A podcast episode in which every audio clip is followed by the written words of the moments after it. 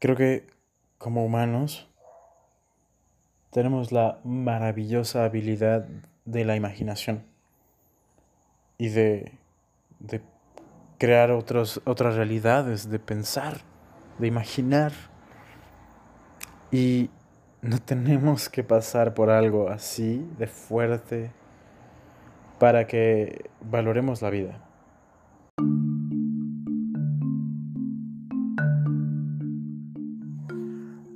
María era una chica de unos 20, 21 años.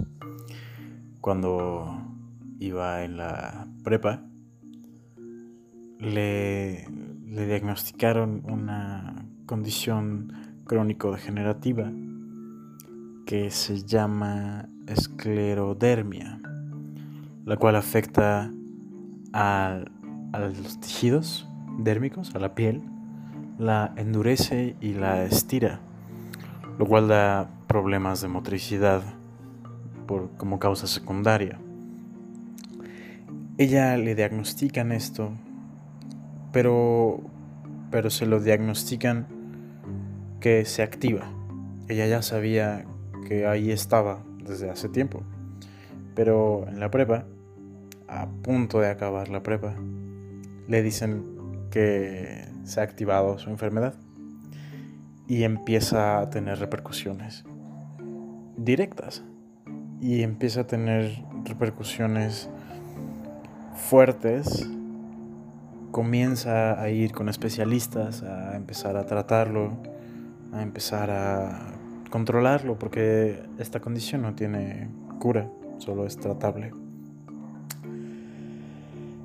Y acto seguido la directora de su escuela se entera de esta condición y la corre. La corre bajo el argumento de no quiero personas enfermas en mi escuela. Ella, al no estar en condiciones de defender sus derechos, lo habla con su mamá, lo hablan con su especialista y el especialista les hace la fuerte sugerencia de poner una demanda en derechos humanos. Y justo antes de que empiece a tramitarse esta demanda, tiene un desgarre en el intestino y la ingresan a urgencias y entra en coma. Un mes después, ella despierta. No recordaba lo que había sucedido, no recordaba nada de ese mes. Cuenta cómo para ella fue como irse a dormir y despertar y ver muchos doctores a su lado y decir, eh, ¿qué está pasando? Sin saber que había perdido un mes de su vida estando en coma. Y es cuando pierde estas habilidades motrices. Le hicieron varias operaciones. Actualmente está en un en una terapia experimental. Está mejorando. Ahora es capaz de pararse de su cama y acostarse. Y en las clases que toma se puede sentar en su mesa banco, pero requiere asistencia para pararse. Tiene una sonda. Le gustan los bochos y las combis. Y cuenta cómo, aunque la veas con problemas para caminar y problemas motrices, en el baile no afecta nada. Y baila muy bien. Ella me contó todo esto sonriendo. Me contaba de sus operaciones sonriendo. Me contaba cómo su mamá, cuando, cuando a ella le ingresan y está en coma, a su mamá le diagnostican cáncer. Y su mamá iba a las quimioterapias e inmediatamente iba a ver a su hija que estaba en coma. Ella no le importó tener cáncer. Ella le importaba que su hija estuviera bien. Y al final a la mamá le quitaron ese tumor, entonces pudo salir de ese estado. Pero la hija sigue con esta condición.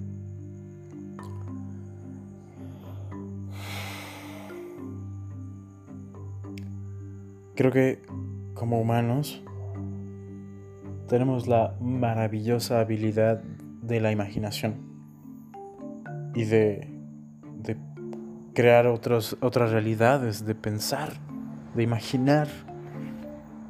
Y no tenemos que pasar por algo así de fuerte para que valoremos la vida.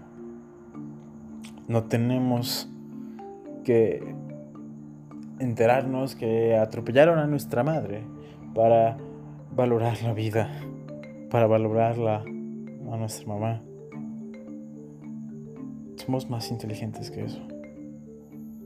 La vida es algo tan frágil, tan delicado, tan fugaz, que puede perderse en segundos. En segundos puedes dejar de existir. En un segundo, tu conciencia desaparece. ¿Qué hay? Nada. Ya no hay nada. Todos tus sueños, tus aspiraciones, tus deseos, tus cosas, tu cabello que se veía muy bien, tu forma de vestirte, tu reloj, tu celular que tanto te tardaste en comprar, no vale nada. Absolutamente nada. Sé que esto es muy positivista. Sé que esto es muy inspiracional y valora la vida y solo tienes una vida y... Ajá, yuhu. Pero no le quita lo cierto. No le quita que neta no hay una segunda oportunidad en la vida. No hay un voy a reiniciar el juego, no hay un control Z, no hay nada de eso. Este momento que estoy grabando ahorita es irrepetible. Totalmente irrepetible. Ya se fue. El momento en el que estaba escuchando esto, ya se fue. Otra cosa que podría estar haciendo en este momento, ya se fue también. La vida es fugaz. Tenemos que aprender a valorarla sin tener que estar cerca de estas experiencias. Y hazle como quieras. Los estoicos decían que practicaras la fatalidad, que imaginaras constantemente los peores escenarios. Yo a veces me imagino que voy a abrir el baño y que voy a encontrar a mi hermano tirado desangrándose porque se resbaló y se golpeó la nuca en la taza. A veces pienso eso, yo sé que es horrible. Pero neta, a veces cuando tomo la manija, imagino todo esto y digo, por favor que no esté así. Y abro la puerta y descanso. A veces llego a mi casa y pienso, si mi mamá no llega hoy, y me marcan diciendo que hubo un accidente o veo en las noticias que hubo un atentado o que atropellaron a alguien. No sé cómo sería mi vida.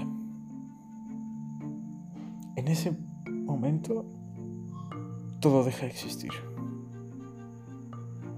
Todo. No me importa nada. Si ahorita me dicen que mi mamá la atropellaron. No me importa nada.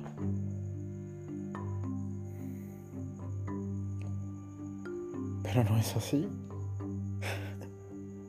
Mi mamá está viendo una telenovela china aquí abajo.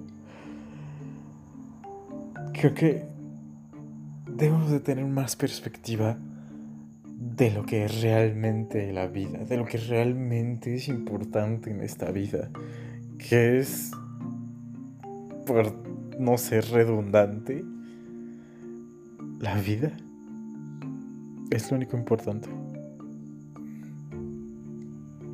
Espero les sirva mi reflexión a ustedes para que los haga ver esto un poco más claro, un poco más de perspectiva y no tengan que estar en coma y que el doctor diga vamos a desconectarla y que tu mamá se oponga diciendo es mi hija.